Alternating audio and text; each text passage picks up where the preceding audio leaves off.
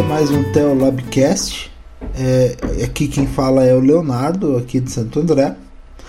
E eu gostaria, antes de começar a, a falar sobre o tema de hoje, antes de começar a apresentar os nossos convidados, de lembrar a todos vocês que nós temos lá a nossa conta no Twitter, o arroba Teolabcast, nós também temos uma conta no Facebook, é, temos no Instagram, nós temos, caso vocês queiram entrar em contato, o e-mail é teolabcast.gmail.com e nós temos também é, o nosso podcast em todas as plataformas de e, e, todos os agregadores de podcast e também no Spotify. E a novidade é que ele também está no Deezer. Aleluia. Por incrível que pareça, o, no, o Cedric ele já até soltou um aleluia porque é isso mesmo, demorou um ano e meio para conseguirmos entrar no Deezer, mas finalmente entramos.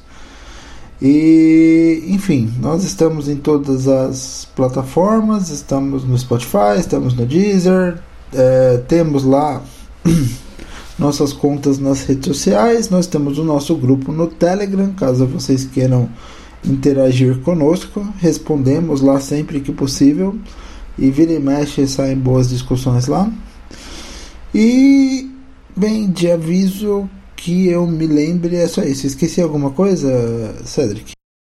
Então tá, né? Estou aqui eu, direto da Zona Oeste do Rio de Janeiro, também para participando desse do, do, episódio. Nós temos duas convidadas fantásticas, que na verdade não são só duas, elas estão representando um grupo um pouco maior.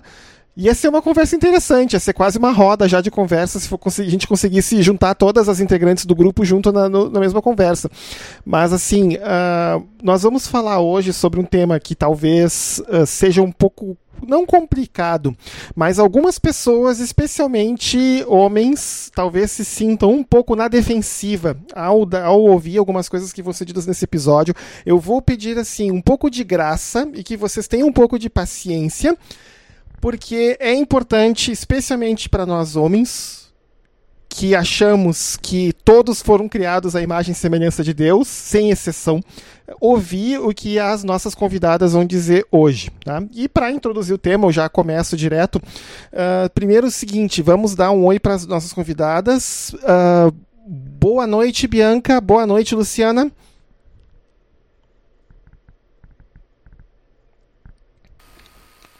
Boa noite, gente. Prazer estar aqui com vocês nesse podcast que ouço, admiro. Boa noite, Luciana. Boa noite, Bianca. É um prazer estar com vocês. E hoje nós temos também como convidado, pelo menos por enquanto, aqui o vizinho da Maquita também.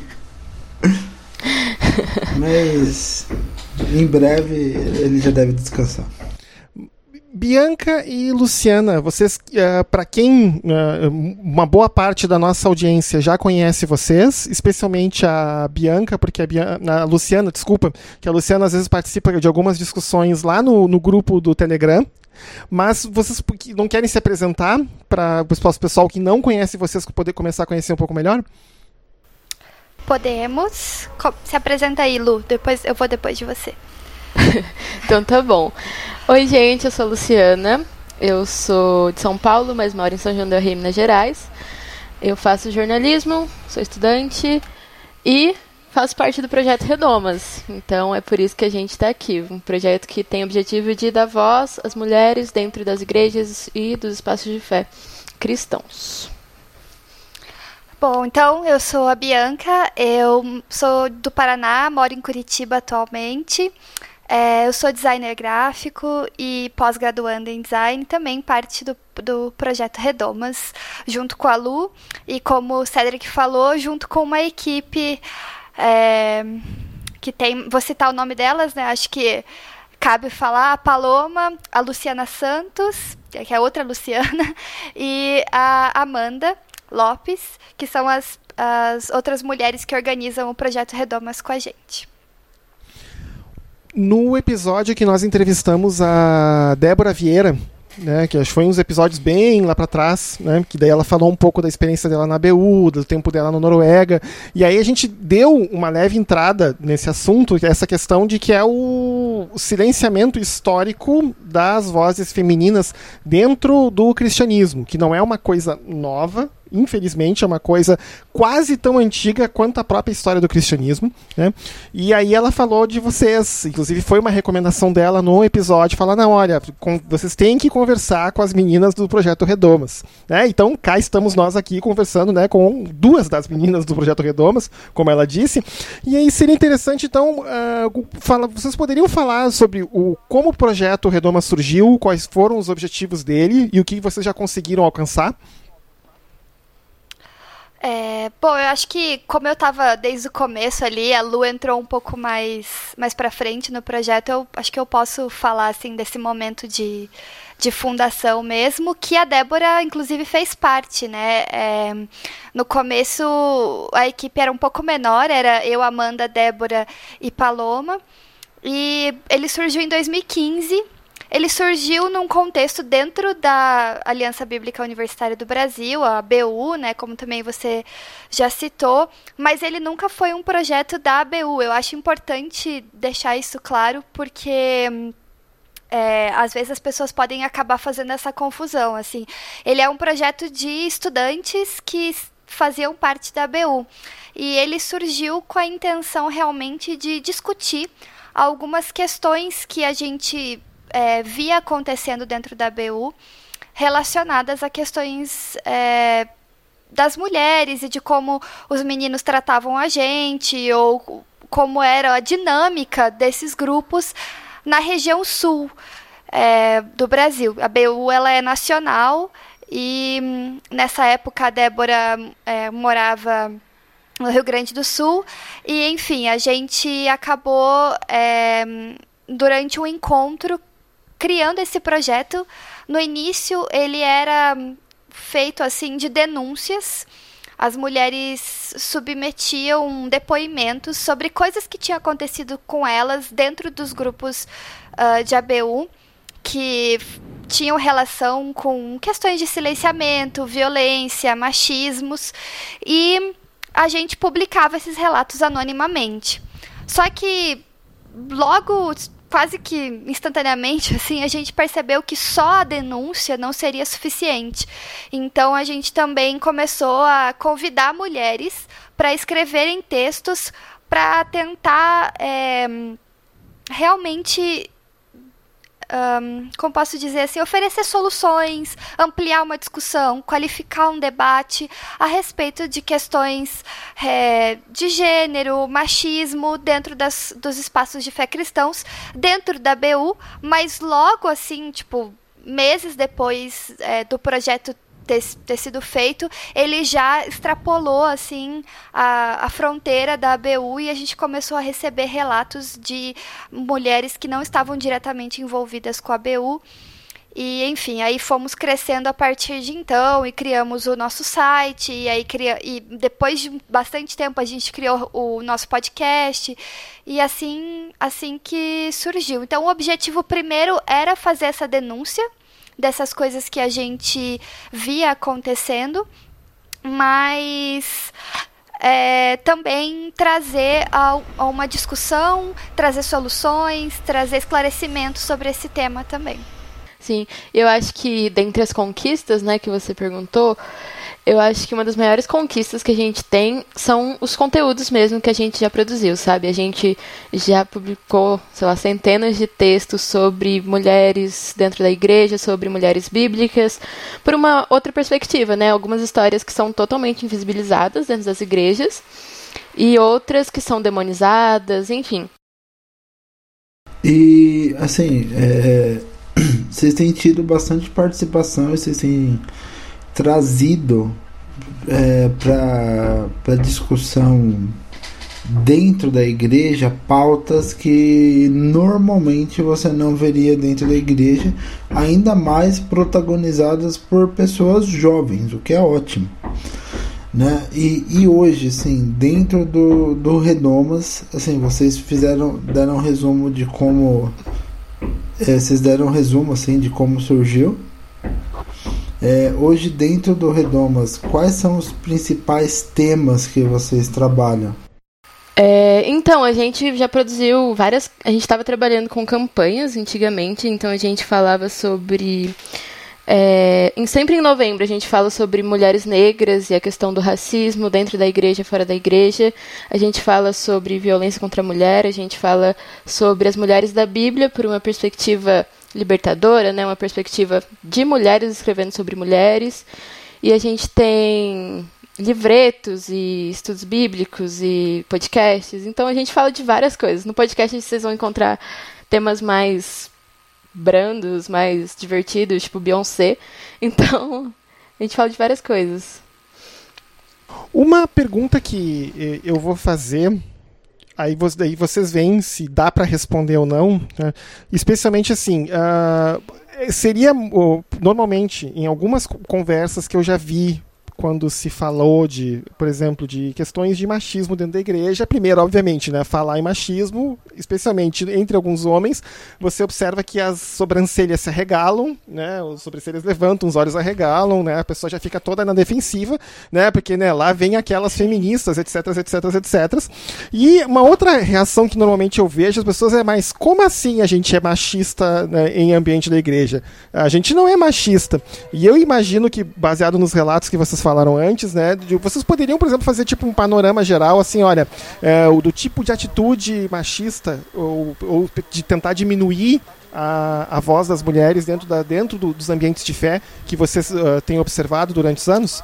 É, bom, primeiro assim, eu incentivo é, o pessoal a ler. A, até hoje no nosso site a gente ainda tem todos os relatos que a gente recebeu e que foram publicados. Então, quem quiser realmente ler assim histórias verídicas de mulheres que enviaram pra gente, tem lá. Mas para citar alguns exemplos aqui bastante cotidianos, uma coisa que acontece muito é a culpabilização da mulher por certos pecados e a não culpabilização do homem nesses pecados. Então, por exemplo, quando acontece um escândalo sexual na igreja, a mulher ou a, a, a moça que foi que estava envolvida com aquele casal, ela é a culpabilizada, é a disciplinada, é a que fica mal vista enfim, e o cara, muitas vezes, e eu já vi isso acontecer, até continua com, com o ministério dele na igreja e continua vivendo e, e se coloca sobre a mulher a responsabilidade, né? Eu já ouvi essa frase, ah, a responsabilidade pela pureza sexual no relacionamento é da mulher.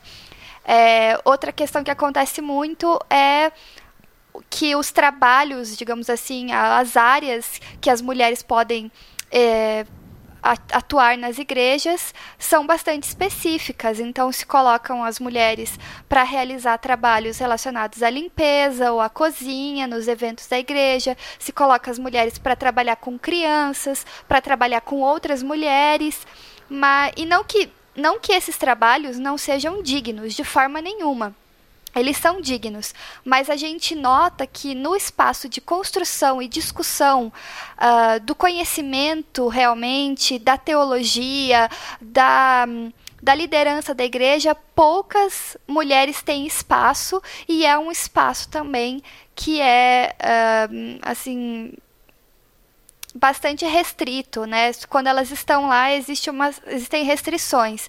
É, então, esses são alguns, alguns exemplos, mas existe também é, na cultura da igreja uma série de. de que são questões culturais mesmo, porque não necessariamente elas são bíblicas, mas uma série de espaços e de caixinhas que você tem que entrar nessa caixinha ou você tem que entrar naquela caixinha, que colocam a mulher boa ou a mulher má, o que, que você tem que fazer para ser uma mulher de verdade, para ser uma mulher de Deus. Então, são algumas das coisas que a gente é, observa dentro da igreja. É, um dos relatos para mim mais uh, que mais me marcou assim no Redomas é a história de uma moça que estava num treinamento missionário e o pastor é, responsável lá por esse treinamento eles estavam era, um, era um treinamento que ficava no litoral ela estava de no mar e tal e o pastor assediou ela e aí depois ela levou para as lideranças e tal e aí depois disso a medida que foi tomada é que proibiram as meninas de usarem biquíni Uh, no, no ambiente ali, né, na praia, enfim, não podia mais usar biquíni, é, porque ela foi assediada. Então, assim, ao invés de se corrigir essa situação, é, não, é, vocês estão proibidas de usar biquíni. Então, é, é, são coisas que. Sim. São coisas que. Fica aquele dois pesos e duas medidas esquisito, né? É, então são alguns os relatos, assim, mas eu incentivo o pessoal também a, a, dar uma lida lá nos que a gente tem lá no site, assim. Não sei se a Lu quer complementar com outros outras outros exemplos que ela possa possa ter? Uhum. Sim, esse negócio do biquíni, nossa, acho que em todos os acampamentos de adolescência que eu fui, assim, tinha esse negócio de meninas tomem cuidado com a roupa, e só as meninas, né, sempre. E, e nesse, nessa questão do, da produção de teologia, é muito evidente, assim, tanto é, no púlpito nunca tem mulheres, assim, pelo menos nas minhas experiências de igreja, em algumas tem mais abertura, mas no geral, eu acho nas igrejas evangélicas hoje tem muito pouca abertura dos púlpitos para mulheres falarem, a não ser no culto das mulheres, né? E, e até em grupos menores, assim, numa célula, num pequeno grupo, no MBD, as mulheres são muito silenciadas. Eu tive várias experiências, assim, de estar num espaço de discutir teologia, discutir Bíblia com um homem e ele desmerecer o pensamento da mulher e interromper e não deixar falar, assim. Então, tá nessas nuances, né? Assim, você vai sendo oprimida e oprimida. E... Eu, po eu posso ser mais simplório? A, a impressão que dá na maioria das igrejas é que, assim, eu já vivi muito isso, é que as mulheres participam daquilo que os homens não querem fazer. Vocês falaram muito de é, cozinha, limpeza. Serviço infantil. Serviço infantil. É, eu mesmo, por, por bastante tempo, e, e, isso não é mérito meu, é porque era um negócio que eu me sentia confortável de fazer. Eu trabalhava na cozinha em, em eventos em eventos da igreja né? Então eu ia lá e ajudava na cozinha. E o pessoal sempre estranhava, porque assim, tipo, e, e, e eu vi que o pessoal me tratava diferente, de tipo, é, ah, tem alguém para botar ordem aí, é, do que as mulheres. Eu, eu, eu ficava assim espantado, porque eu tava ali só fazendo o meu trabalho. E, e, e, a impressão é que assim que as mulheres elas fazem o trabalho que os homens não querem fazer. E, e assim, sobre esse negócio de, de por exemplo, acampamento, é, eu, já, eu já passei por casos em que é, é bizarro dizer isso, mas o, você tinha horários definidos para os homens e para as mulheres na piscina porque é, as mulheres não podiam assediar os homens, e é sempre as mulheres. Né? Então eu lembro muito daquela passagem. A gente está nessa realidade até hoje. A gente está na realidade da, daquela passagem em que a mulher ia ser apedrejada porque ela ia ser a mulher pecadora. Mas a lei mandava o quê? Que os dois fossem apedrejados. Né? Mas o. Sim. Sim, mas por que que tava só a mulher ali então? Uhum. As nossas igrejas elas são mais ou menos assim até hoje. É, é claro, não dá para generalizar, mas é, é, vocês sabem que a gente está falando de um modelo de igreja, de uma tradição de igreja, de uma cultura de igreja que a gente está tentando vencer em vários aspectos. A gente está tentando lutar contra isso em espaços como o Redomas, em espaços como aqui, muito humildemente, o nosso podcast, a gente vê, vê essa luta contra isso em várias igrejas, mas é um processo de transformação cultural. Sim. E... Mas você, você também vê, é, desculpa te cortar, Léo, mas claro, é, claro. você também vê que, é, por exemplo, as igrejas que têm uma tradição de mulheres na liderança são costumeiramente igrejas pentecostais e algumas neopentecostais. Algumas, assim, da minha observação pessoal, são poucas neopentecostais. Mas as pentecostais, como a quadrangular e algumas assembleias, a própria igreja quadrangular ela foi fundada por uma mulher, né? E a assembleia no Brasil, ela é, teve uma influência muito grande da Frida, que é esposa do fundador da Assembleia no Brasil, que depois tem uma história muito triste, enfim, ela tem um final Sim. muito triste aqui no Nossa, Brasil. Horrível. Mas é, essas igrejas, se você for daí, eu cresci presbiteriana, né? Eu cresci filha de pastor presbiteriano e a Lu cresceu na Batista, filha de pastor da Batista. Se você, a gente sabe que nessas no círculo dessas igrejas tradicionais existe um olhar de desprezo pela, so, pela, sobre as igrejas pentecostais e neopentecostais. E eu fico me questionando, assim, isso aqui não é uma pesquisa, não é um dado, assim, mas eu fico me questionando. São essas as igrejas que muitas vezes abrem espaços e tem problemas, não estou dizendo que não tem machismo nessas igrejas, tem tem muito. Mas também são as igrejas que acabam muitas vezes abrindo espaço para terem mulheres em posições de liderança, terem mulheres à frente de igrejas. Então, é, ninguém está generalizando nada, a gente sabe que tem os pontos fora da curva e essas igrejas também têm os seus problemas. Mas quando a gente fala sobre ah, é, ah, eu não vejo mulheres na posição de liderança, muita gente também está falando do nosso background de pessoas uhum. que todas as organizadoras do Redomas cresceram num ambiente de igrejas mais tradicionais, históricas, que realmente não abrem, até hoje, não abrem espaço para as mulheres na liderança. Né? O Carlos Rodrigues, que está é, tá em Porto Rico agora, que ele cresceu dentro do, do, movimento da Benção de Toronto, ele já disse uma vez que no, na, no início do movimento pentecostal, o critério para quem tinha a palavra era o espírito. Se o espírito se movia pela pessoa, quer fosse homem, mulher, velho, jovem, ninguém podia impedir.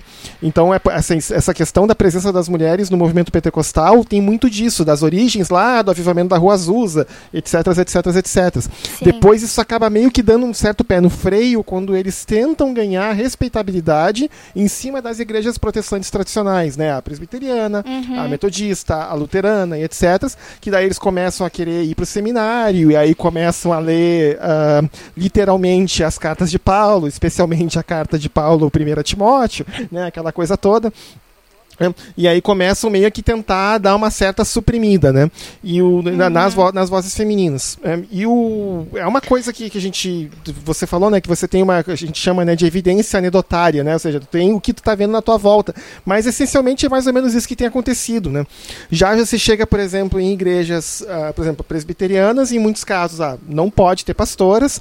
E em outros casos, como por exemplo na, na igrejas batistas no, nos Estados Unidos, você tem mulheres que fazem tudo tudo que um pastor faz. Mas como eles né, não permitem que mulher tenha autoridade de homem, né, citando lá Paulo literalmente de novo, elas não ganham o título de pastoras, ganham o título de missionárias. Embora no papel elas façam tudo que um homem faz. Né? Sim, e isso acontece no Brasil o tempo todo também. A gente tem as missionárias que vão para o campo é, e ficam lá e plantam igrejas e pregam e batizam, mas são missionárias, não podem ser pastoras, Sim. né? e outra coisa sobre a questão das igrejas pentecostais, eu vejo muito o elemento do racismo também, né? Porque as igrejas pentecostais, elas têm uma tradição mais é, voltada ao africano, né? Assim, o William Seymour era um pastor negro, que é uhum. o, o fundador da, da igreja da Rua Azusa e tal, do movimento da Rua Azusa.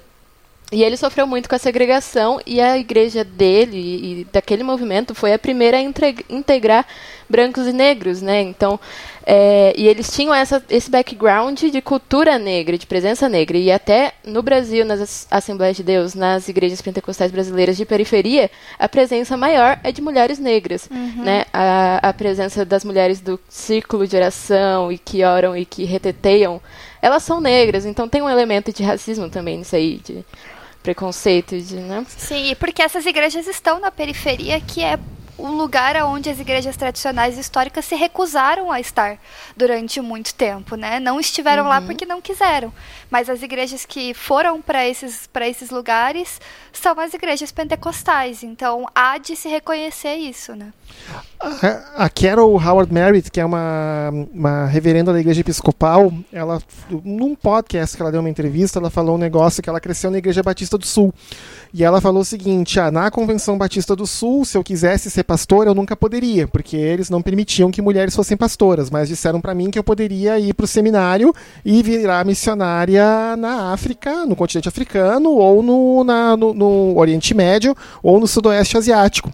E ela disse que um dia, então, ela se deu conta do racismo embutido nessa história, porque essencialmente o que eles estavam dizendo para ela era o seguinte: eu não sou boa o suficiente para pregar para os homens brancos aqui nos Estados Unidos, mas sou boa o suficiente para fazer a mesma coisa no continente africano ou no sudoeste asiático, né? Sim. E eu acho que assim, dando uma resumida aí no que vocês falaram, tem um aspecto institucional muito importante, porque a gente está falando de alguns tipos de igrejas muito diferentes. Então, por exemplo, a igreja presbiteriana é uma igreja que ela funciona por conselho. E esses instrumentos institucionais, de você ter um conselho na igreja, é, tornam o machismo mais institucionalizado e mais impermeável. Porque até hoje, nesses conselhos de igrejas presbiterianas, a presença é 100% masculina. É, outras igrejas elas funcionam por assembleia ou se não funcionam é, de forma unitarista. Então, por exemplo, uma ideia de igreja que funciona por assembleia, Igreja Batista, por exemplo. Só que dentro dessas assembleias, apesar de todos terem votos, você ainda tem regras internas que falam que determinadas funções podem ser feitas só por homens, ou seja, a institucionalização do machismo de novo. Enquanto isso, nas igrejas pentecostais e neopentecostais, é, você tem essa, essa coisa assim de você, se você quando a gente fala de uma igreja mais é, apostólica, por exemplo, você está centrado na figura do apóstolo ou uma igreja episcopal. Você está centrado mais na figura do bispo, ou seja, existe um líder, um cabeça sobre a igreja e toda a hierarquia dentro da instituição se assenta sobre essa pessoa. E geralmente esse líder ou é um homem ou é um casal. Só que, mesmo quando a gente tem algum protagonismo feminino, e isso é uma coisa que eu acho que a gente pode jogar nos dias atuais, porque por muito tempo é, houve aí um processo de silenciamento da mulher dentro da igreja e mas e mesmo na, na, na, nas igrejas pentecostais em alguma medida, mesmo quando há protagonismo feminino hoje, a gente está falando de igreja pentecostal e principalmente neopentecostal. E a gente sabe que a gente tem mulheres como protagonistas, bispas, pastoras, enfim, em algumas igrejas. Mas se a gente for pensar, você tem um componente machista até mesmo nisso. Por quê? Porque a mulher que é protagonista, ela entra num, num modelo de, entre aspas, mulher virtuosa, que é casada com um, um, um líder religioso ou que obedece ela mesma uma estética muito bem definida que, que, fa que faz com que ela é, talvez se, seja muito mais presa a, a alguns alguns estereótipos ou algumas modelagens de é, assim é, algum, alguns procedimentos do que os homens. Os homens eles têm muito mais liberdade enquanto líderes enquanto o modelo de mulher é aquela coisa muito bem definida. E, e, e, mesmo assim sei lá a mulher ela parece ser protagonista em algumas áreas é, por exemplo por exemplo e, e daí assim eu não estou generalizando mas é o que acontece mais é, louvor. Então, por exemplo, se existe um, um, um, um, marido e uma esposa comandando a igreja, geralmente o marido é aquele que prega com mais frequência e a mulher é aquela que é responsável pelo louvor. E é assim, não estou falando que o louvor é menor do que a pregação ou vice-versa. Mas assim, até nisso você vê uma assim uma delegação de assim uma imposição em, em um certo sentido. Não sei se eu consegui ser claro ou se eu estou viajando muito. Vocês concordam com isso? É, uhum. eu acho que tem uma hierarquia bem clara sempre, né, do qual que é o papel de cada um, assim. É, eu, eu, não sei, eu não sei essa questão do louvor, o que eu reparei mais assim durante a minha vida é a, a esposa do pastor ficar responsável pelo, pelo ministério infantil também, muitas vezes, né?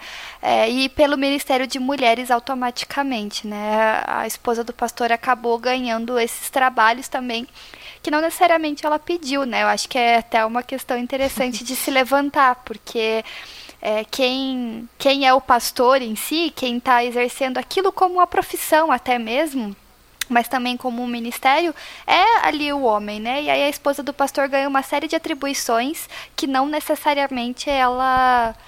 Uh, ela primeiro tem talento ou quer se desenvolver naquilo. É, ou mesmo só queria, assim, né? Só, só desejaria fazer aquilo. Então eu acho que é, sendo aí, né, filhas de, de, de, famílias pastorais, a gente observa muito isso, né? As pressões que existem sobre, que existiram sobre as nossas mães, é, até de comportamento. Ah, a mulher do pastor, ah, ela é muito séria, ah, ela tinha que ser assim, ela tinha que ser daquele jeito, né?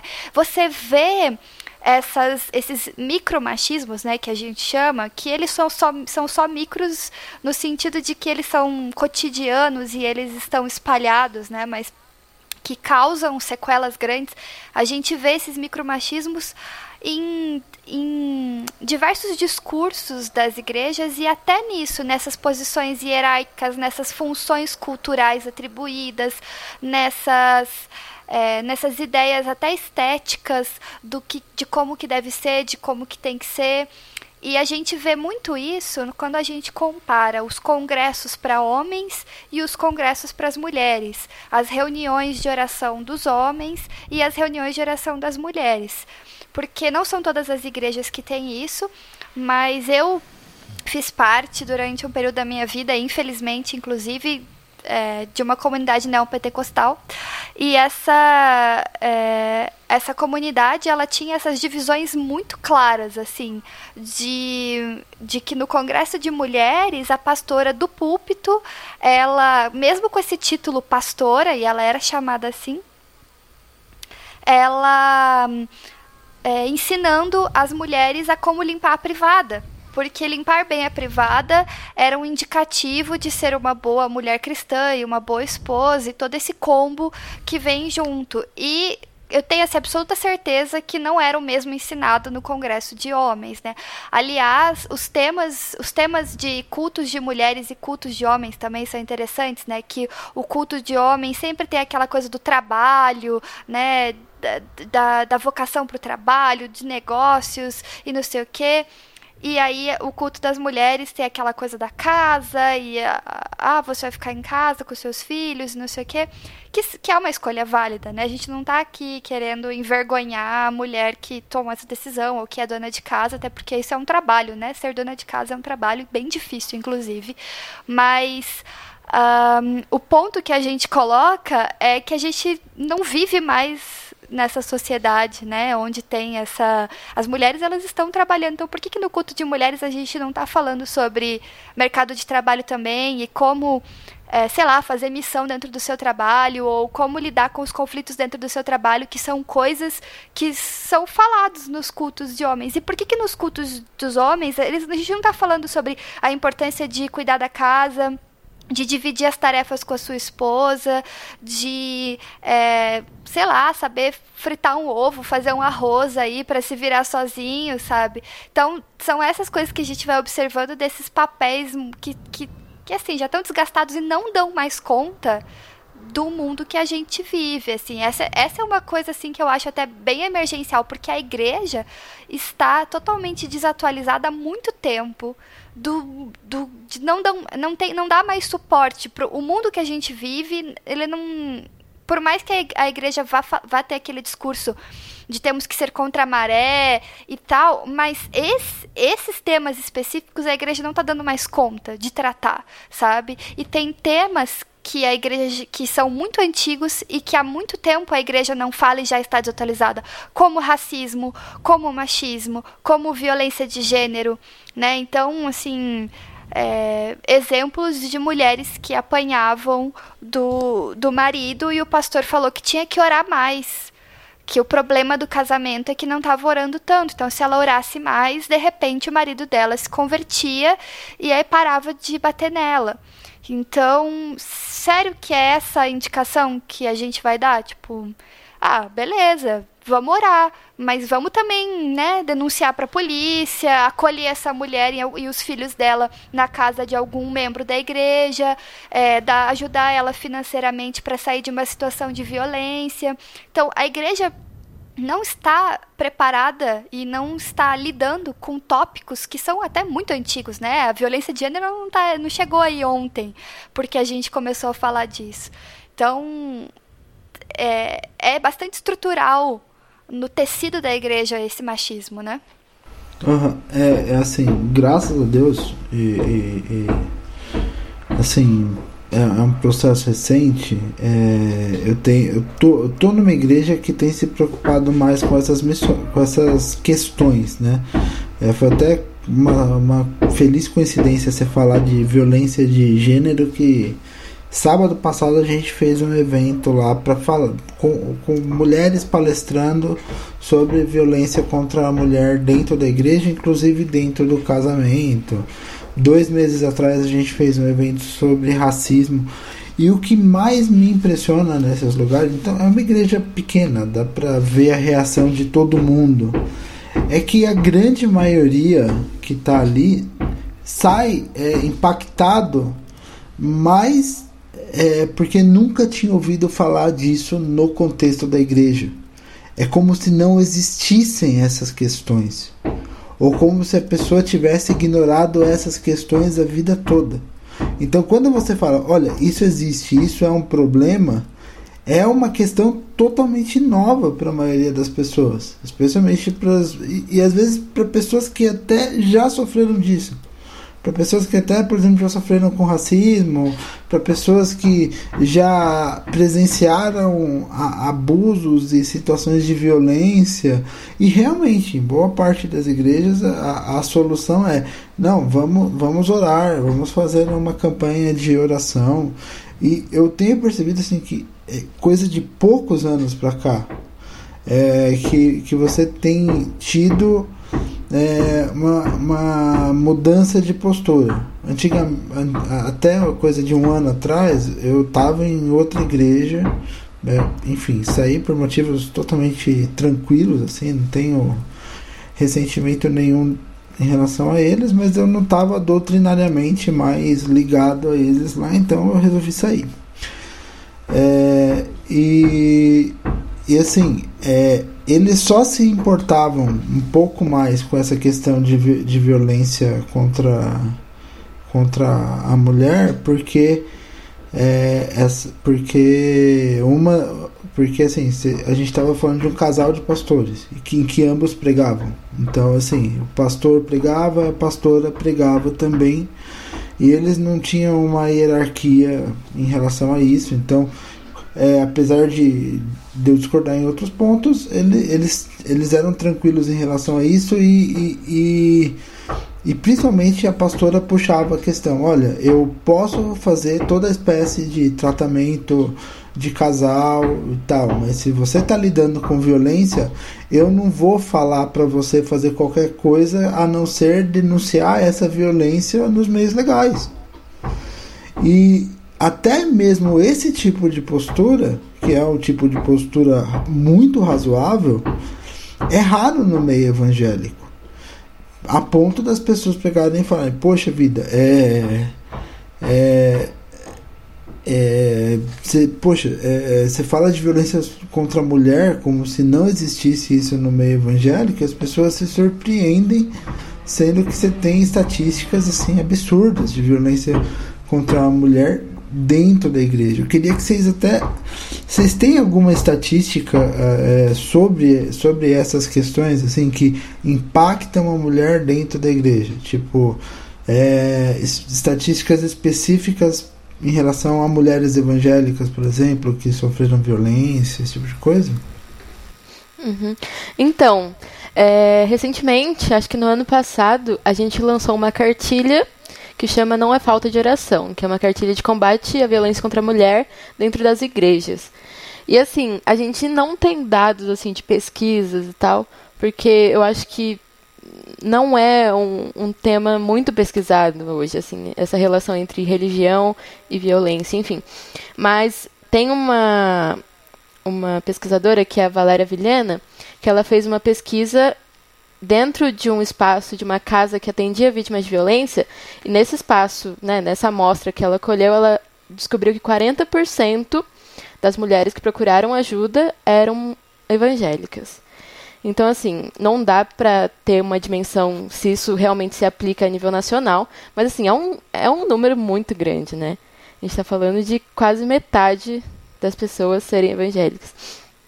E, e a gente vê isso no dia a dia, assim. Se você vai num chá de mulheres, você conversar, você vai provavelmente ouvir um relato, assim, de violência, de fulana que apanha do marido, de fulana que sofreu abuso, enfim é uma realidade que está dentro das igrejas, né? Ela não é falada, mas ela está assim, invisibilizada, infelizmente. E além disso, uh, Luciana, não sei se tu vai lembrar de uma conversa que a gente teve na semana passada, que você me perguntou, né, se a gente, eu e o Léo, no Teolabcast, nós éramos uh, atacados especialmente por uh, certas correntes teológicas por causa das coisas que a gente falava, né? E aí você me contou uma história que eu não sei se tu gostaria de dividir aqui de o que aconteceu no Facebook quando vocês fizeram o primeiro congresso do Redomas, que vocês sofreram um ataque virtual assim de um monte de, de especialmente de homens de uma certa corrente teológica, né, jogando versículos bíblicos em cima de vocês, uh, dizendo que vocês não deviam estar fazendo aquilo. Não sei se tu te lembra da história. Assim, não foi bem um congresso, eu acho que foi uma das primeiras campanhas, talvez, ou como quando o Redomas começou, né? A Bia vai saber falar melhor que ela estava lá, ela viu de perto. Mas assim, quando o Redomas começou a denunciar, falar que tinha machismo dentro da igreja e dos grupos cristãos, enfim, veio muita gente falar que é, é antibíblico você denunciar, é, você tem que levar para o seu irmãozinho e exortar pessoalmente. Mas a gente está falando de uma opressão que é estrutural, sabe? Que ela tá em tudo, ela tá na sociedade, ela tá na instituição igreja também. E, assim, teve casos de jogarem coisas do Redomas em grupo de Facebook. Não vou dizer de qual corrente, mas fica aí na imaginação. E veio uma leva, assim, de, de homem branco encher o saco, falando que vai tudo pro inferno, não sei o quê. Enfim, é, a gente recebeu bastante ataques, né, Bia? Sim, é, eu acho que. É nesse tipo de. Nesse, nesse específico momento que teve esse negócio que jogaram num grupo e tal, eles. E foi até bem agressivo, assim, os comentários, até porque eles não sabiam que estavam. Que estavam sendo vistos, né, no caso. Então os caras falaram, tipo, que deu na telha lá, e enfim, né? Meio portal G1, assim, de comentário. Mas. É. Mas. É, pessoalmente falando, eu acho que a Débora foi a pessoa que acabou pegando mais esses ataques pessoais, assim, as pessoas vindo confrontar meio que pessoalmente ou diretamente, digamos assim. Eu não tive muito esses confrontos eh, diretos, mas a gente ouvia um comentário ou outro, e até 2017, quando eu eu e Lu participamos de um evento da BU até, tipo, dois anos depois do Redomas e tal.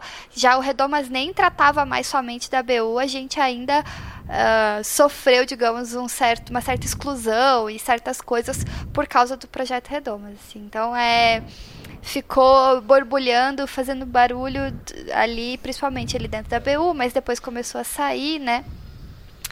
Uh, por um tempinho. E os comentários são meio que a, aquela história, né? De que é tudo feminista, feminista vai tudo pro inferno, e elas querem acabar com a família, e é, esse tipo de, de coisa, né? O puro suco de Damares, né, no caso. É, é esse tem... tipo de coisa, exatamente. É, eu acho impressionante, eu não sei se vocês compartilham a mesma impressão, mas a minha impressão é que o, o, o comentarista de internet evangélico é o mais inescrupuloso. É o assim, é pior do que assim, eu assim, eu discuto com muita gente nas redes sociais pro bem e pro mal, infelizmente.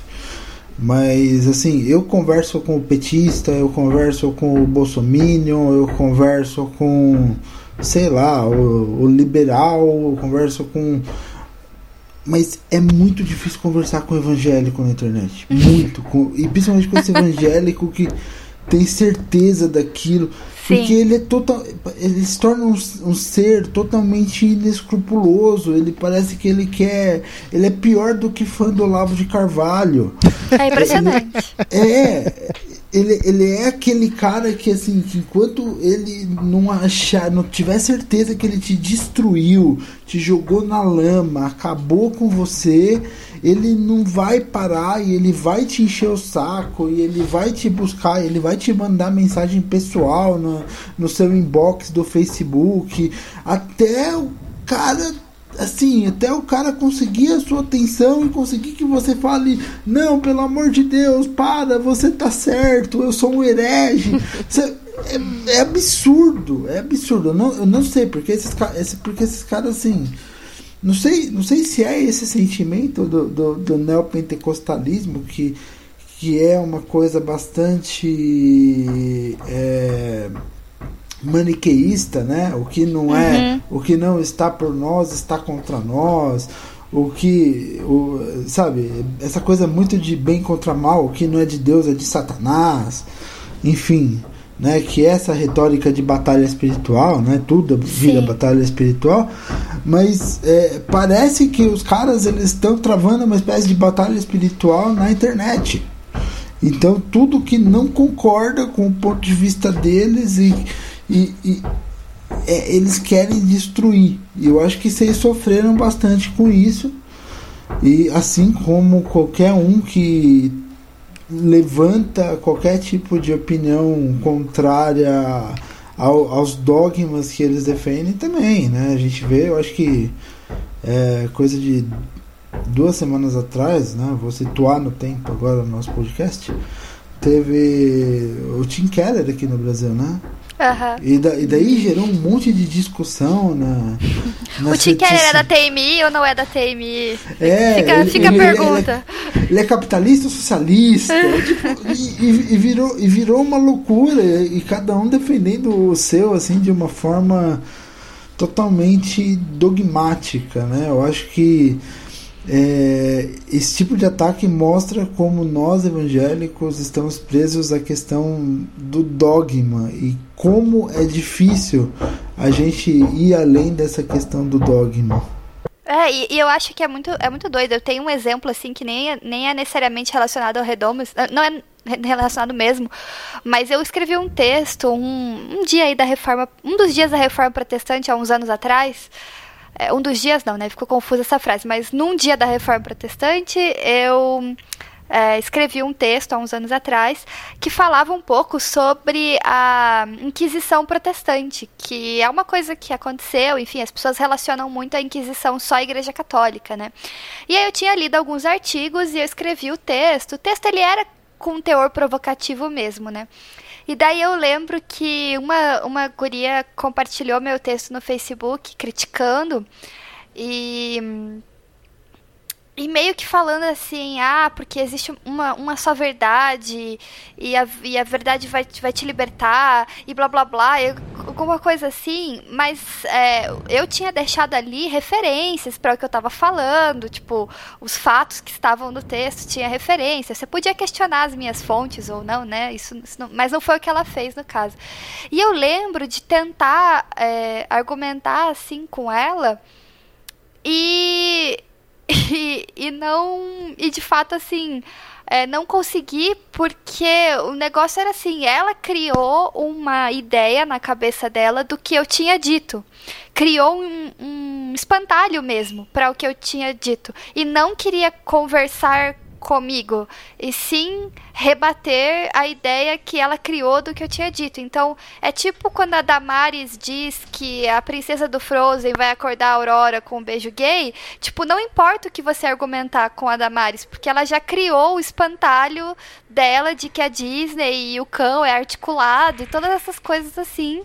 Então não tem muito não tem muito o que fazer, né? E tipo assim, graças a Deus, no Redomas, a gente não teve muitos encontros com esse tipo de pessoa.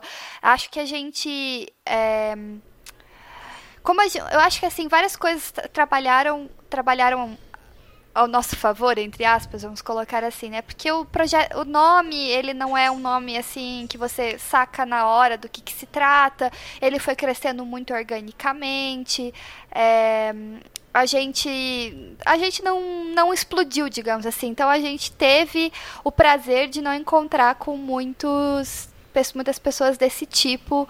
Uh, uma ou outra acontece e tal, e, e, nas vezes que eu pessoalmente fui em igrejas aqui em Curitiba ou eventos para falar até de feminismo em si, assim, na minha igreja pastor de jovens abriu oportunidade um dia, a gente fez um evento lá, sentou e conversou. Foram bem poucas as experiências que eu tive de encontros nefastos, assim, com esse tipo de pessoa, né?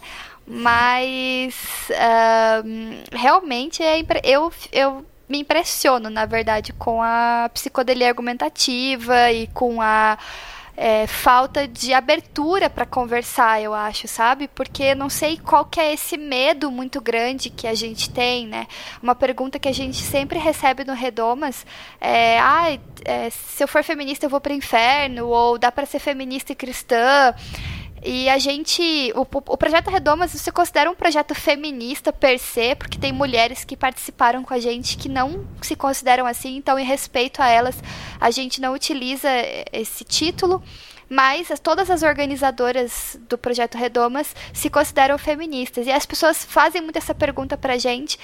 E aí, tipo, a gente sempre fala, foca em Jesus, assim, foca nele, sabe? É, tem coisas que são periféricas nesse sentido de que estão realmente à margem do centro. O centro é Cristo. E não tem essa abertura para conversar sobre essas coisas. Fica muito preso nessas coisinhas, esses usos e costumes e e não utiliza o cristianismo como um óculos para ver o mundo, utiliza os seus dogmas, aquilo que você escolheu acreditar que é cristianismo, para enxergar as outras pessoas. Então é o processo inverso da proposta que Cristo tem para gente, né? Então é, é, é muito triste, na verdade, constatar isso a respeito da igreja evangélica brasileira, né? É, você olha para esse cenário e fica, poxa, como que a gente vai sair disso, né?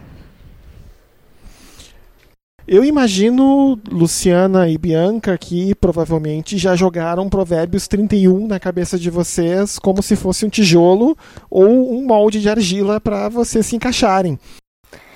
Sim. é, sempre, né? É o texto clássico. E a gente tentou até ressignificar ele, né? E aí a Bia é autora do estudo bíblico indutivo que a gente tem lá no nosso site. Que eu não lembro o título, Mulher Virtuosa, ah, quem achará? Acho que não é um EBI, amiga, mas um não. estudo bíblico mesmo, assim. Enfim, sim. É, é a Mulher Virtuosa, quem encontrará. Acho que é esse o título, faz tempo que eu escrevi. É, mas ali, lá a gente questiona um pouco essa, o, o que, que é esse texto e uh, qual. Como. Porque na verdade, assim. É, falando assim de Bíblia especificamente, pode ser complicado os que eu vou falar agora, então eu tô falando por mim, Bianca, tá? Não tô falando pelo projeto Redomas em si. Mas a Bíblia, ela foi escrita há muito tempo atrás, numa sociedade patriarcal. A Bíblia, ela tem uma série dentro dela, né, dentro do texto bíblico, tem uma série de violências, tem uma série de contradições, tem uma série de questões que são complexas, né? Dizer que a Bíblia é um livro para ser lido assim, de maneira solta e tal, é um pouco irresponsável, porque a Bíblia ela tem textos difíceis e partes difíceis. E a gente do projeto Redomas não tem a intenção de negar as partes da Bíblia que são difíceis de lidar. É, pelo contrário, a gente tem uma intenção de tentar entender, tentar ressignificar no sentido de tentar entender quais são os discursos que foram colocados por cima do texto bíblico, que essa é uma questão importante, porque existe o texto bíblico e a gente pode aplicar uma série de técnicas uh, da, do, dos estudos teológicos, como hermenêutica, por exemplo, para tentar entender o que aquele texto quer dizer de verdade, é, quais são as interpretações possíveis, qual é o significado da palavra X na, no idioma original, para tentar chegar ao máximo perto do sentido original daquele texto. Esse é o ponto 1, um, a fase 1. Um. A fase 2 é que na nossa, nossa nosso protestantismo aí, né, de anos, séculos, a gente cada vertente falando bem sério, cada pessoa vai lendo aquele texto e vai ouvindo as explicações e vai absorvendo questões e vai colocando o seu próprio olhar, o seu e, e, a, e, a, igreja foi colocando discursos. Então, quando o Cedric fala, devem ter jogado aí na cabeça de vocês o texto da mulher virtuosa o tempo todo. Por quê? Porque tem um discurso de, de poder e de, e de é, vontade de formular, de, de colocar numa forma as pessoas atrelado a esse texto. Não necessariamente é a proposta dele ou o que ele significa, mas é o discurso que é colocado em cima, né, tipo passado uma tinta por cima.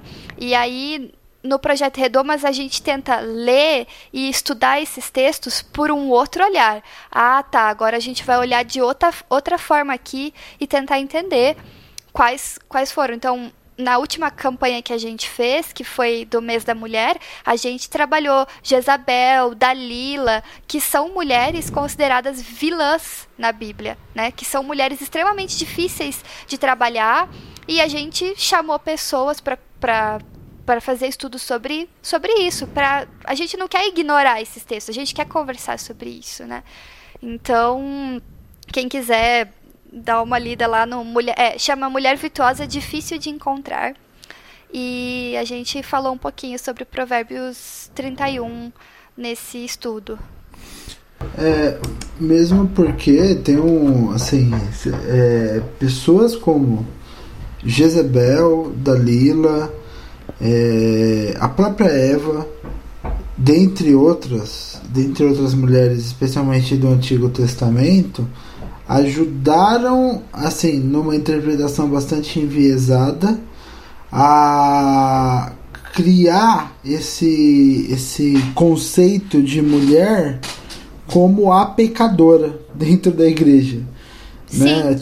E, então, então, assim, é, a mulher passa a ser sinônimo de pecadora, e daí você usa passagens, por exemplo, como Provérbios 31 Provérbios 31 é, é, é o que seria o contrário de, de, desses exemplos ruins, mas ao mesmo tempo seria aquela mulher que, assim, que na interpretação da, daqueles que fazem de maneira enviesada é a mulher que é, que é a serviçal, né? De alguma maneira. É a mulher que dá lucro pro marido essencialmente. É, onde você viu, né? A mulher dá lucro pro marido. Daí a gente vai lá em Atos 16, lá, e a gente vê Lídia dando lucro para ela mesma. Uhum, e sendo uhum. muito. E, e, estando muito bem com isso, e tá tudo certo. Lá em Filipos. E, e cê, mas assim, além dessa mas passagem tem, de... tem várias mulheres na Bíblia, é, te, te, cortando, desculpa, Cedric, mas que, que quebram essa no próprio estudo bíblico no, final eu falo isso que é, esse modelo de mulher virtuosa várias mulheres que são consideradas exemplos né heroínas da fé vamos colocar assim quebram esse modelo de mulher virtuosa de, de provérbios, né? Que a gente tem que botar esse texto num contexto também, né? Ele é um poema da mãe do rei que, que a mãe do rei fala o rei o rei Lamuel conta é, Lemuel conta esse poema que a mãe dele falou para ele, ou seja, ele está falando de memória uma coisa que a mãe dele falou para ele. Quer dizer, é a ideia de uma pessoa sobre o que é a mulher virtuosa. Então, a gente precisa colocar esse texto também dentro de um, de um contexto e, e, e, e assumir, né? Essas contradições que tem na Bíblia, de que, poxa, Esther, será que Esther entra nesse estereótipo? E Rabi, Rabi entra nesse estereótipo de mulher virtuosa? Então, as nossas heroínas da fé, né? Será que elas entram? Então, é, é por isso que eu falo, é, às vezes as pessoas falam, não, é só abrir a Bíblia e ler. Eu acho complicado, você pode até fazer isso, mas pode dar bem errado também.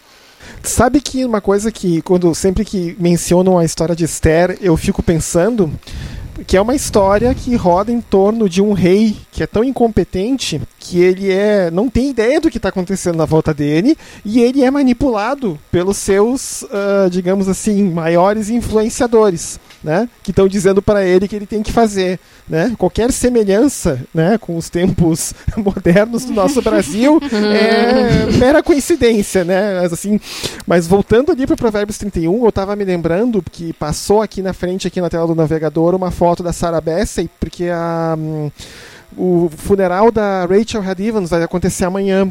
E eu estava me lembrando do livro que ela escreveu, que eu ainda não li, eu quero ler, que é o, o A Year of Biblical Womanhood, que ela fala uhum. que ela tentou, uhum. Eh, ela tentou fazer Provérbios 31 literalmente a ponto tal, por Sim. exemplo, de botar um cartaz, né? É, meu marido, né? Daniel is awesome, né? Meu marido é fantástico. Na, segurar o cartaz na porta da entrada da cidade de Dayton, no Tennessee, porque em Provérbios 31 está lá escrito, né? O seu marido é respeitado nos portões da cidade, né?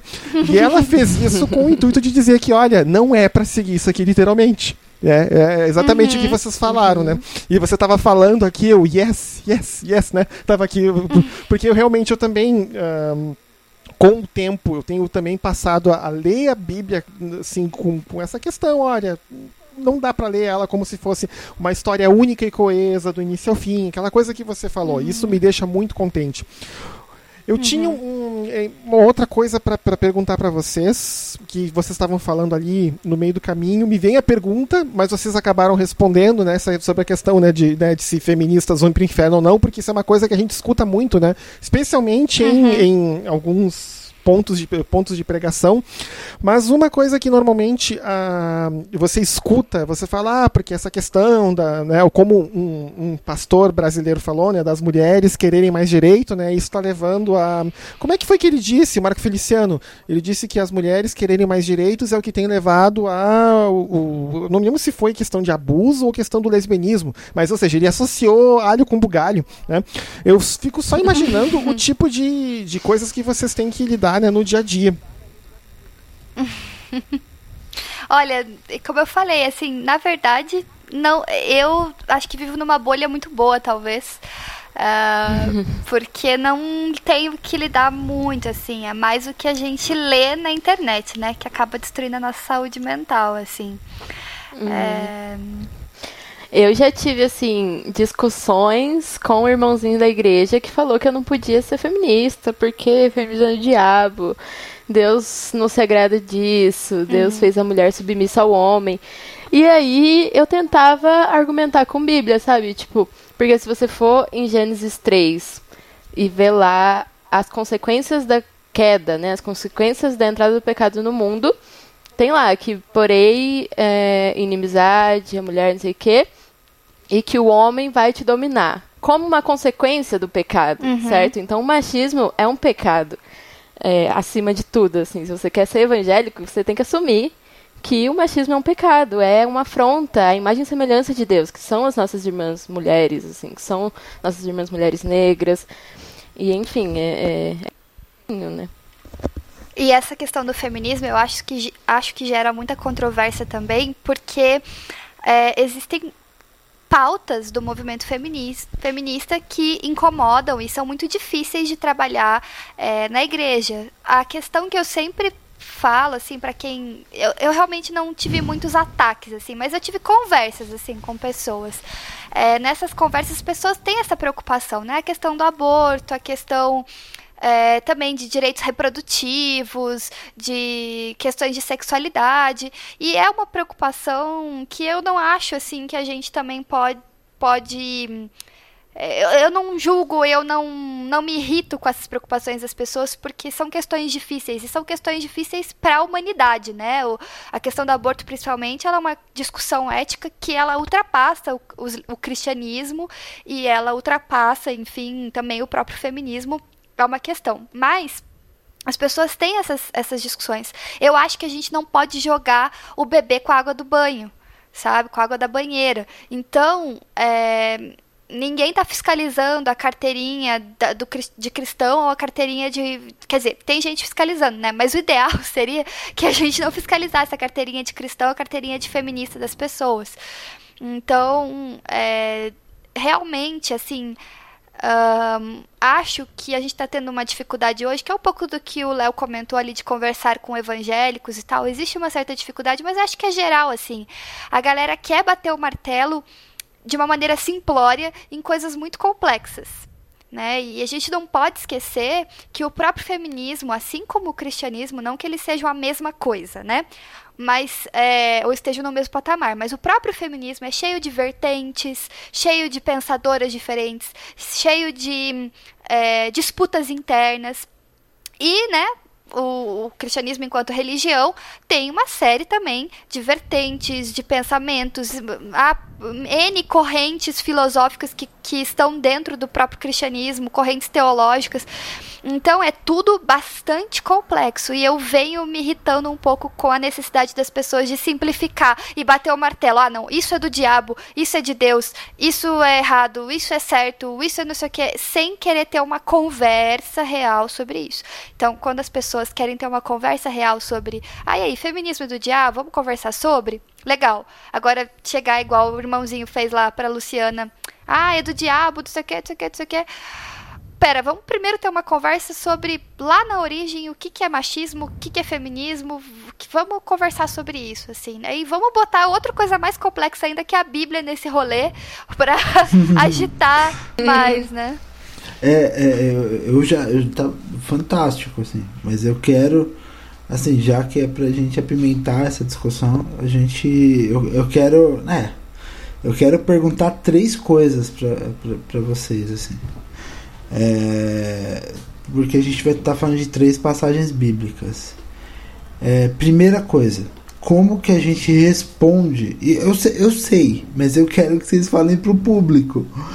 É, como que a gente responde, por exemplo, quando alguém usa Efésios 5 para tentar justificar é, o machismo em, em, no contexto conjugal? Primeira pergunta. Segunda pergunta.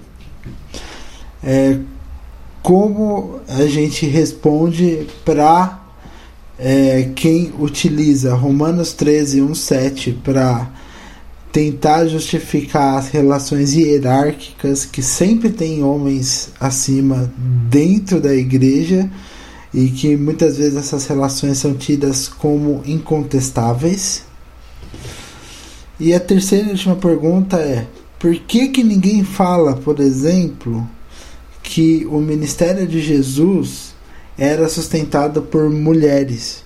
Como está escrito lá no começo de Lucas capítulo 8. Você tinha até uma lista de mulheres ali que sustentavam o ministério de Jesus, mas aparentemente esse tipo de participação decisiva de, das mulheres na Bíblia, de, de protagonismo, porque o ministério de Jesus não, não seria viabilizado sem as mulheres. E Jesus ele era um cara super diferente dos demais enquanto a isso. É, por que, que isso, isso não é assunto? Isso daí parece que é apagado e parece que a maioria das igrejas ignora esse trecho da Bíblia deliberadamente. Eita! então vamos lá. Eu vou pegar Efésios. Efésios 5, né? Que você falou? Tá. Então, assim, Efésios 5, até abrir aqui. É, normalmente, quando a gente vai falar de submissão da mulher, não sei o que, a gente pega Efésios 5 a partir do 22, né? Esposas sujeitem-se cada uma a seu marido como ao Senhor. Mas o 21 vai falar: sujeitem-se uns aos outros por temor a Cristo. Então, assim, você pegar o 22 sem olhar o 21 é descontextualizar, é ler a Bíblia errado, sabe? E assim, mesmo que Sim. tá, falou aqui, sujeitem-se uns aos outros, depois mulher, esposa, sujeitem-se cada uma ao seu marido como ao Senhor. Depois. e aí, o, mari o marido é a cabeça da esposa, como Cristo é o cabeça da igreja. Ele é o salvador do seu corpo e a igreja. Assim como a igreja se sujeita a Cristo, também vocês, esposas, devem se sujeitar em tudo seu marido. Maridos, amem cada uma sua esposa como Cristo amou a igreja. Ele entregou a sua vida por ela. Então, assim, é uma submissão mútua, sabe? Na minha interpretação, na minha leitura luciana, uhum. você amar a sua esposa como Cristo amou a igreja e entregou a vida por ela. Meu, Cristo se humilhou pela igreja, sabe? Cristo morreu numa cruz, ele suportou tudo e se submeteu, assim, é uma forma de submissão, né? Lembra Oséias, Então né? eu acredito. Sim, exatamente. E eu acho que é isso, assim, a gente tem que ver o texto completo e os deveres de cada um, sabe? E aí depois ele vai falar, é, os maridos devem. É, o corpo do marido é da mulher. E da, o corpo da mulher é do marido. Mas o corpo do marido é da mulher também. Então, assim. É, é uma submissão mútua, no, na minha opinião, na minha interpretação. Sim. E daí o texto que você tinha falado era Romanos 7? Era isso? Romanos 13, aquele da autoridade. Eu não lembro desse texto de cabeça. É o Romanos 13, 1, 7, que era aquele texto que fala que a gente deve se submeter às autoridades e orar pelas autoridades. E eu completei falando que muitos pastores e líderes usam hum. esse texto para tá. subjugar as mulheres dentro da igreja. Porque eles são as autoridades, né? Isso. ah, mas aí fica fácil, né? É, bom, eu acho assim, eu vou sendo bem sincera, é, eu acho, como eu falei, a gente não tem intenção de evitar os textos difíceis, né? Mas eu também não tenho a, a intenção de, é, sei lá, sabe, ter uma interpretação para cada um deles né, pronta. Eu acho Romanos 13, eu acho as cartas de Paulo difíceis. Acho que Paulo tem até textos ainda mais difíceis, como as mulheres têm que permanecer em silêncio, sabe? É, então, são, eu acho acho complicado. Existem interpretações, né, para vários textos de Paulo com relação às mulheres que são sempre assim: ah, não, por exemplo, nessa história aí de as mulheres têm que permanecer em silêncio, mas vocês têm que perceber o avanço que era que as mulheres elas já poderiam estar ali na Uh, congregação junto com os homens, só que como elas não Sim. tinham conhecimento, então elas ficavam em silêncio para poder aprender. Sei lá, né? Não, tem uma Mas... outra coisa que eu acho que também é legal dizer, que você tem uma questão contextual. Sim. É, Paulo, ele fala para as mulheres ficar em silêncio, ficarem em silêncio nas igrejas é, de cidades em que as mulheres eram, eram protagonistas dos rituais. É, se não me engano, Éfeso, Creta e Corinto. Uhum. Sim, nos templos ali, né? É, e, e, e, e, era uma marca distintiva histórica ali, né, dos cristãos, que as mulheres tivessem um papel diferente do que as mulheres daqueles templos. Porque o cristianismo precisava ser diferente daquelas. É, daquela, da, daquelas religiões ali, né? O templo. Em uma cidade tinha o templo de Artemis, no outro o templo de Diana, enfim. É, e, e daí, o que que, que que aconteceu? Daí você vai em Romanos, por exemplo, ou em Filipos, e as mulheres têm papel de protagonismo dentro da igreja. Uhum. Né? Então, assim, você tem uma questão contextual, e se você não souber ler, é aquilo que vocês falaram. Se você pegar a Bíblia isoladamente, sem ler o todo, você vai justificar posturas autoritárias como essa, como essa por exemplo, do pastor Sim. que usa Romanos 13 para calar as mulheres. Mas ainda tem a pergunta de Lucas 8, das mulheres que sustentavam Jesus e por que que isso não é algo falado dentro das igrejas que, de que o ministério de Jesus só foi viabilizado por causa das mulheres e não é no grupinho de oração, é viabilização de fato. Uhum. É, eu acho que tem até inclusive a ver com essa história de Romanos 13, né? Justamente porque quem conta as histórias, né? É, a Shimamanda Adichie tem um, um, TED Talk famosíssimo que é o perigo de uma história única, né? E ela sempre ali ela questiona várias coisas, né? Bem diretamente a, a história única, né? Você contar apenas uma história sempre várias vezes. Mas é, a gente também pode elevar essa pergunta e se, e se perguntar assim: quem conta as histórias? Porque quando a gente fala sobre evangelho e sobre pregar o evangelho, a gente está falando sobre contação de história, né? Acho que o Rubem Alves, inclusive, tem uma frase Sim. com relação a isso. E aí a gente. É, a, a, gente pensa assim, poxa, é um texto bíblico, faz parte da história de Jesus, que deve, tem que ser a história mais contada nas nossas igrejas, mas a gente não realmente não, não, não, não tem contato com isso, a menos que você vá atrás e tal. Não é falado sobre isso, de fato não é falado. É, e aliás, o relacionamento de Jesus com as mulheres é era uma coisa extremamente revolucionária para a época que Jesus viveu. Sim. E de fato não é falado e não é pontuado com o peso que precisa ter. Eu não estou dizendo aqui que Jesus era feminista porque eu não sou adepta de anacronismos, mas é, Jesus tinha, um, tinha, uma relação com as mulheres revolucionária. Então, é, por que, que não é falado? Porque não é interessante ser falado e a gente precisa é, começar a perceber também que não é só essa história que não é contada, mas são pouquíssimas as pregações sobre Esther, sobre Ruth, são Sim. pouquíssimas as pregações. Um, sobre Dorcas, que são feitas em cultos de domingo, celebração de domingo. Isso é feito no culto das mulheres. Ai, mulheres, precisamos aprender como Ruth. Poxa, os, os homens também precisam aprender a ser como Ruth. Assim como eu já ouvi diversas pregações para eu ser como Pedro, para eu ser como Davi, para eu ser como é, Abraão, para eu ser.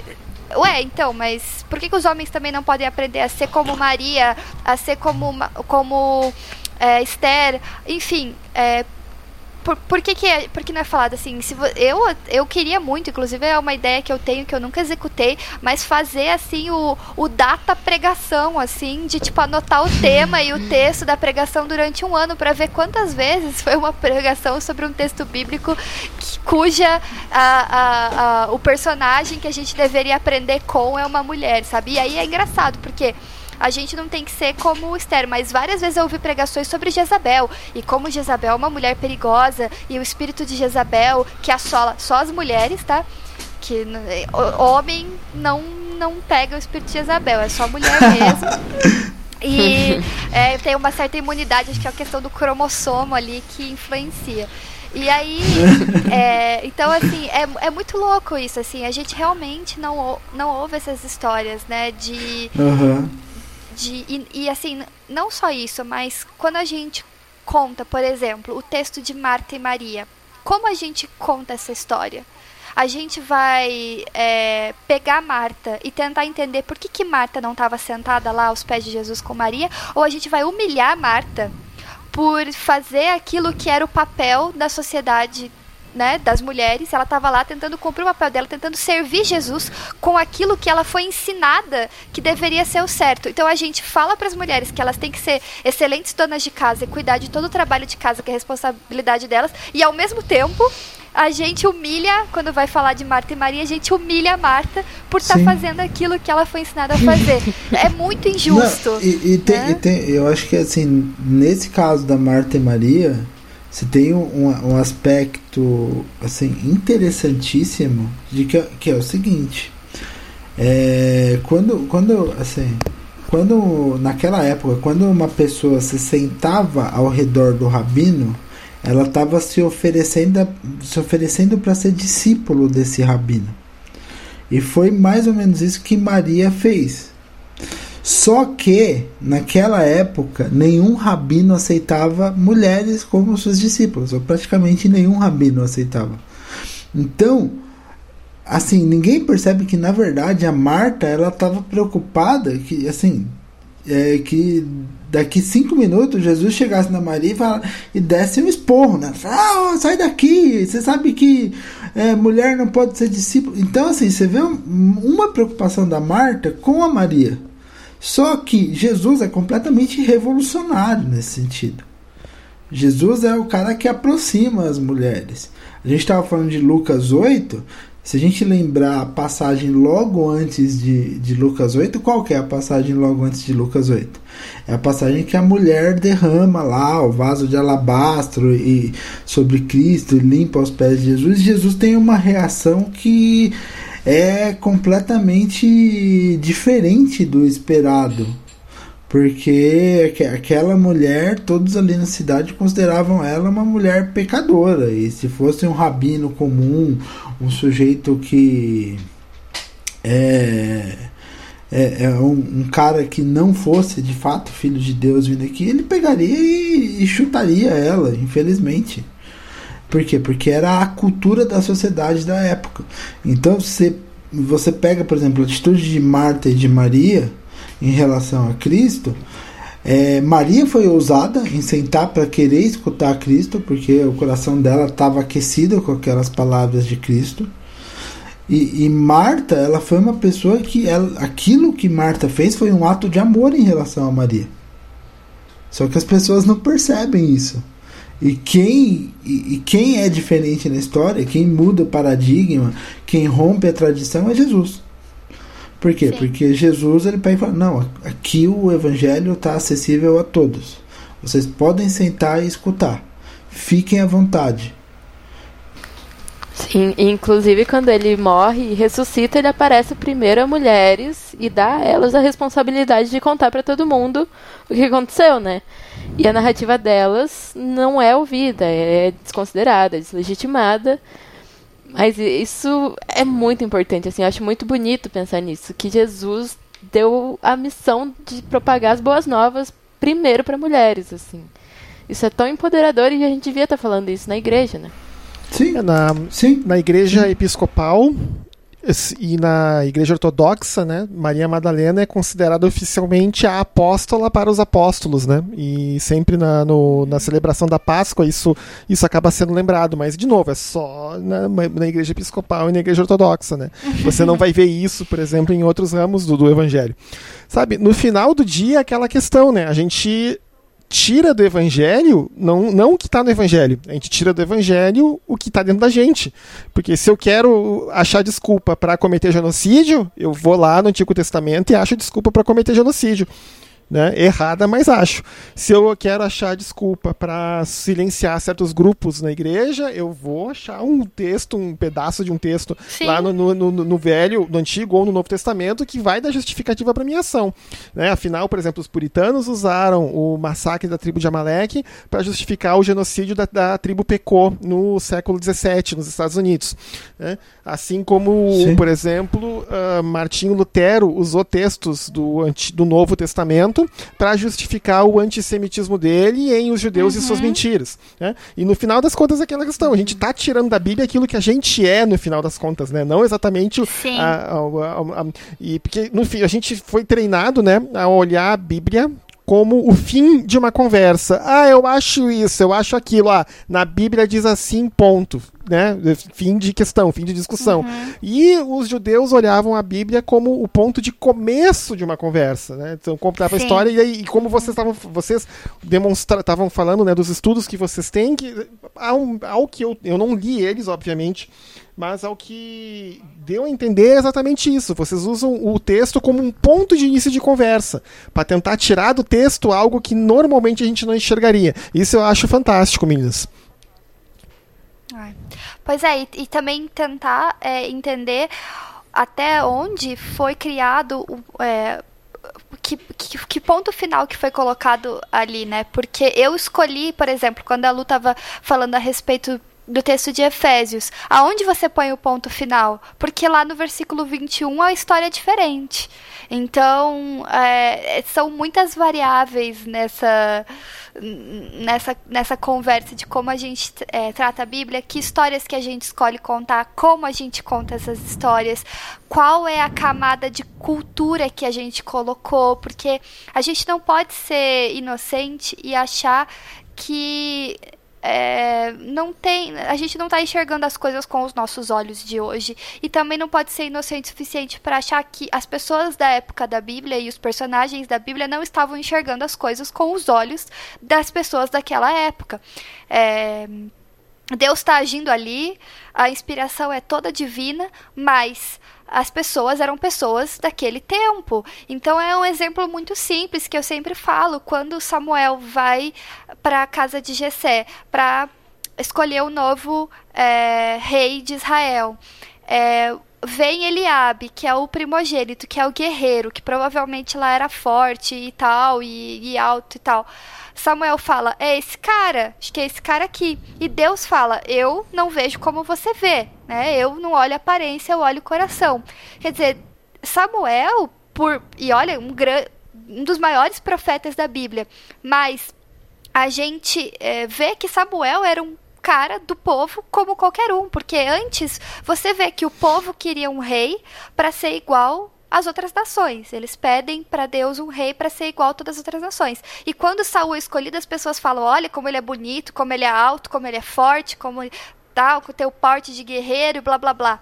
Então, Samuel também pensava assim. Samuel também tinha a mente daquele povo. Então a gente precisa não ter medo de olhar para os personagens bíblicos como eles eram, seres humanos que a divindade deles é só Deus mesmo, sabe? E, e, Cristo na vida das pessoas agindo, o Espírito Santo agindo. E, a, e acho que isso faz com que a gente permita também que Deus age na gente, né? Uma das críticas que a gente mais recebeu com o projeto Redomas é: mas vocês estão expondo as coisas que acontecem tanto na BU ou quanto na igreja, e aí as pessoas vão achar que é assim. Ué, mas é assim. é isso que está acontecendo. Esse negócio da exposição, sempre que usam esse argumento de ah, vocês estão expondo os podres de dentro da igreja. Eu acho que eu sou uma das únicas pessoas é, que eu conheço que assim, quando as pessoas leem a Bíblia, todo mundo odeia genealogia. Eu gosto. É, isso é muito estranho, mas eu vou, mas eu vou explicar por quê porque ela nos ajuda a ter, um, a ter um, uma visão panorâmica do que, do, que, do que é o texto bíblico. Então, por exemplo, uma, co uma coisa que eu gosto muito de responder essa coisa, ah, mas vocês estão expondo. É, vocês já leram a genealogia de Mateus? Lá aparecem quatro mulheres. Duas que se prostituíram, Tamar e Raabe. Uhum. Uma que foi protagonista de um adultério eu, eu não vou. Eu não vou... Estupro. É, eu, eu, eu, eu, não vou dar mais detalhes porque as duas vezes que eu falei disso, a gravação deu pau. Então... É verdade mas, esse mas, bilhete, mas eu tá? Concordo com, mas, eu, é, mas eu concordo com vocês. Que foi, que foi Betsabá. E uma que era estrangeira, que é Ruth. Uhum. Então, se, a genealogia de Mateus, ela fala essencialmente de mazelas e do processo de restauração dessas mazelas de como essas mulheres que foram vítimas das circunstâncias no seu tempo encontraram redenção e fizeram parte da história que veio desembocar no rei, que veio desembocar no Filho de Deus. E, e se não fosse para expor mazela, como que a igreja funciona errado, e mesmo assim Deus tem misericórdia e faz as coisas fluírem no caminho certo até a gente chegar ao nosso alvo, que é o Filho de Deus, Uhum. Nós estaríamos sendo hipócritas. Nós não estaríamos sendo sinceros quanto ao que é a igreja. A igreja é esse negócio mesmo, cheio de mazelas, cheio de problemas, cheio de pessoas tentando pisar em outras pessoas e tirar o, o, o, o merecido protagonismo delas, cheio de homens tentando sufocar mulheres. A igreja, infelizmente, é isso aí. Mas, da mesma forma que a genealogia de Mateus ela direcionava para Jesus. E, e as mulheres, mesmo saindo de um, de um, de um papel complicado, mesmo tendo é, coisas que são dificílimas de, de, de lidar, porque assim, Tamar ela só se prostituiu porque Judá era um canalha. Raabe, ela só estava ali naquela situação porque Jericó menosprezava ela. Tanto que se, a, se o muro de Jericó caísse, ela seria a primeira a morrer. Porque ela morava no muro.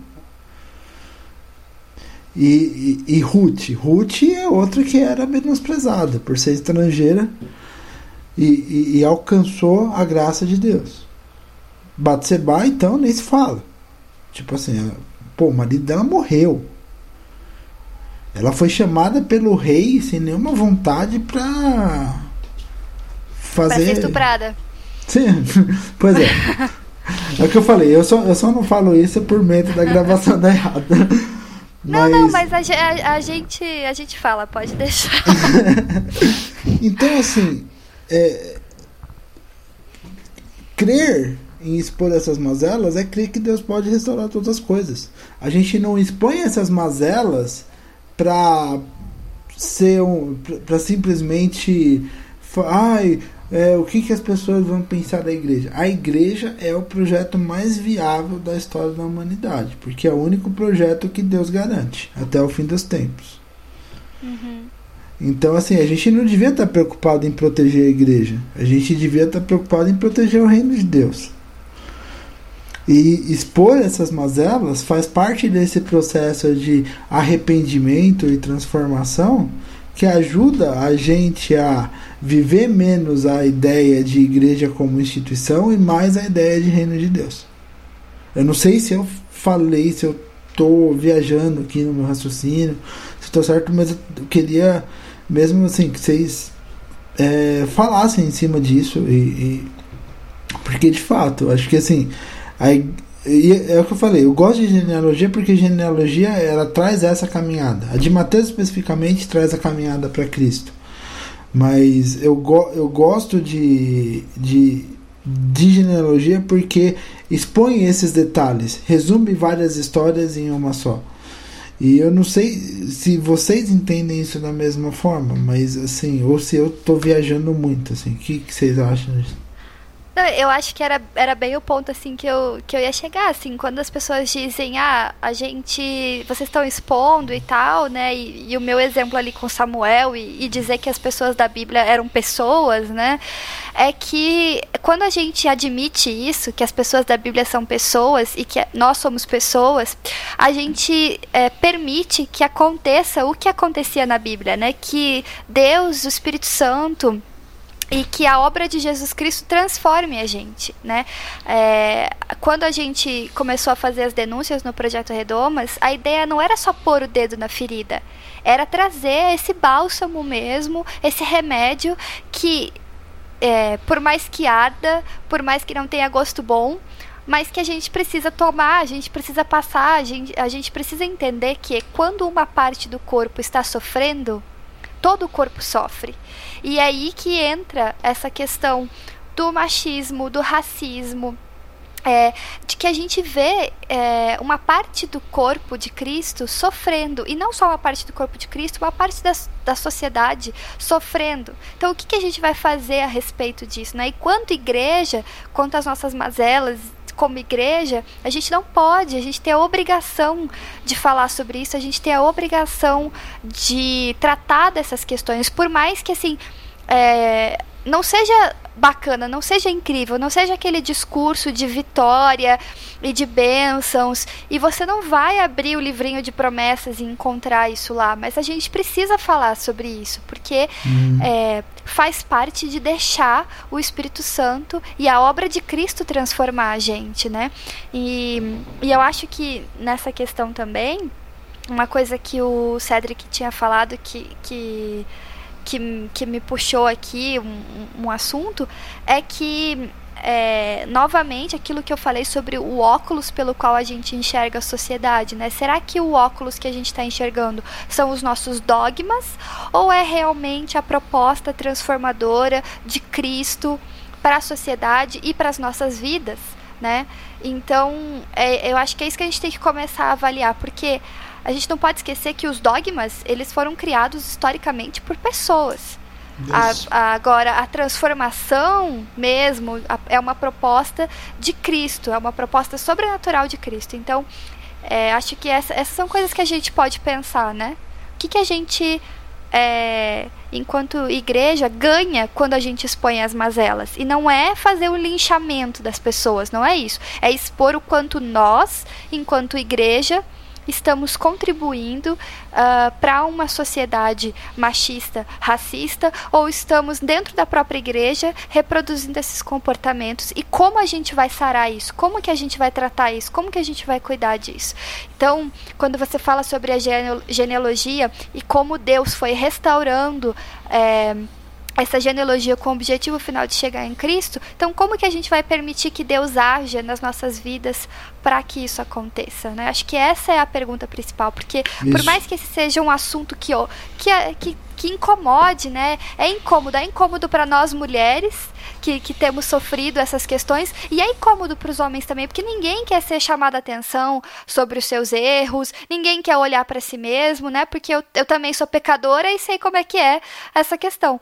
Mas a gente precisa é, se a gente quer realmente ser o povo de Deus e quer realmente permitir o agir de Deus na nossa vida, então a gente precisa começar a falar sobre esse assunto, né? Muito legal, muito legal mesmo. A gente quer ser uh, respeitoso do tempo de vocês, uh, Bianca e Luciana, né, porque já tá ali, eu tô vendo aqui, tá, vai bater já quase uma hora e 36 de, de, de episódio. Léo, tem mais algum comentário a fazer?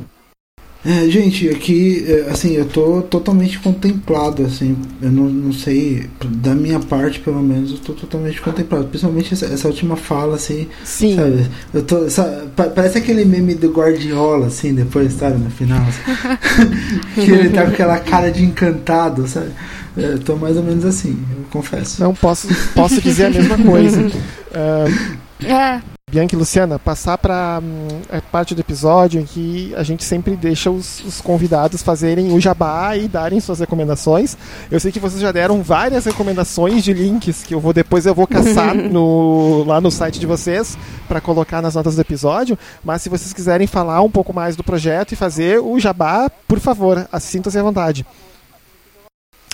Beleza, é, o projeto Redomas é tudo isso que a gente falou aqui hoje. É, muito obrigada, meninos, pela oportunidade, em nome de Jesus.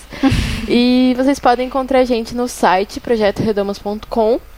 Lá vocês encontram todos os textos que a gente falou aqui. A gente tem o nosso podcast, que é o Redomascast. Vocês encontram no Spotify, Deezer, é, os agregadores. É só procurar pelo Projeto Redomas. Lá no site também vocês encontram os materiais que a gente fez para downloads. Então a gente publicou já alguns livretos de estudos bíblicos, é, livretos de estudos sobre mulheres negras da Bíblia, livretos.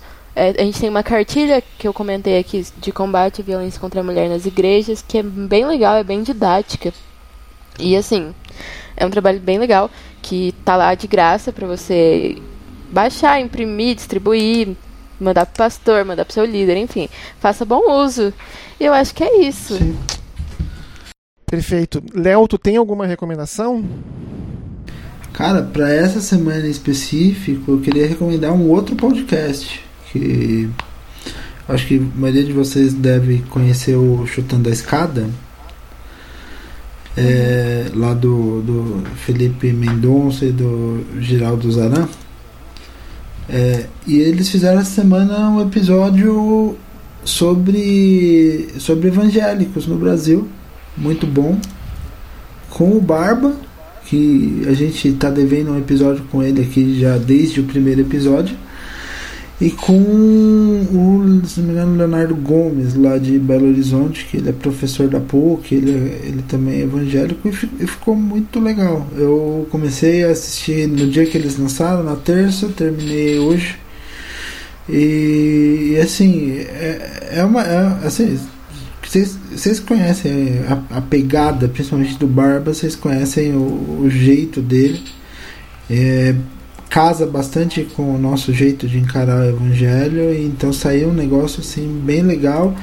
E, e o bacana é que querendo ou não, por exemplo, você vai num podcast como Chutando a Escada e isso acaba indo para um público que a gente não atinge aqui. Porque quem está propenso a ouvir a gente é um público muito mais específico, né? Do que um público que fala de relações internacionais. Então, como podcast, eu queria deixar essa recomendação para essa semana que ficou, ficou um trabalho muito legal da parte dos meninos lá. Tá. Eu não tenho. A, uma das recomendações que eu ia dar, eu dei durante o episódio, que é o livro da, da recém-falecida Rachel Held Evans. E lembrando de um, algo que a Bianca falou no meio do episódio, tem um outro livro que eu poderia recomendar, que eu vi uma entrevista com a autora um tempo atrás, que é a pastora Alice Connor, que ela escreveu, não tem ele em português, infelizmente. O nome do livro em inglês é Fierce, o subtítulo seria Mulheres da Bíblia e suas histórias de violência, misericórdia, bravura, sabedoria, sexo e salvação. Que daí ela pega uh, histórias de mulheres que são mencionadas na Bíblia, mas cuja história não é dada muita importância, e ela tenta resgatar essas histórias, tanto que o livro tem um capítulo só para falar de Jezebel. Né? Exatamente para falar um pouco dela e tentar dar um outro olhar em cima da história da, da história dela. As outras recomendações eu vou deixar para outro episódio porque elas não têm muito a ver com a temática desse. Uh, mini uh, moças do Projeto Redomas, Bianca, Luciana, de novo eu agradeço muito pela aula que vocês deram para nós obrigado pela disponibilidade de tempo de poder responder nossas perguntas. E olha, continuem aí avançando nessa história, porque eu gostei muito da proposta do projeto, eu já tinha já estava acompanhando vocês. Sim. E, tô, e sim, sigam adiante, porque nós estamos precisando ouvir essas coisas. Sim. Muito obrigada a vocês pelo convite. Acho que é muito legal poder falar sobre isso e é, realmente ter uma conversa bem sincera e aberta é, sobre isso. E, e também assim poder tratar desse tema, né, que não so, que na nossa podosfera cristã não são todos os podcasts que topam falar sobre isso, né? É um assunto meio cabeludo, mas a gente precisa falar sobre, né? Então, muito obrigada mesmo. Foi bem legal. Assunto cabeludo uhum. é com a gente mesmo.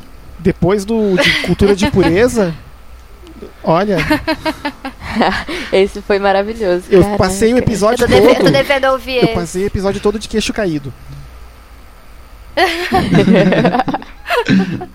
vocês estão de parabéns demais, assim. É muito bom ter um podcast como o de vocês.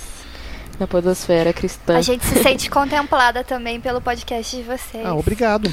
Hum.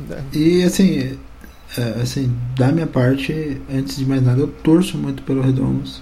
Eu admiro muito o trabalho de vocês. E eu queria mesmo assim manifestar isso porque porque é um trabalho necessário. A gente acha assim a gente acha que fa faltam espaços saudáveis para discutir essas questões no meio evangélico. É impressionante como essa discussão tá crua e vocês fazem um trabalho maravilhoso nesse sentido então eu queria deixar isso claro antes de qualquer coisa e obrigado também por terem é, topado aí conversar com a gente e, e, assim foi muito legal. Eu não tenho nem o que falar.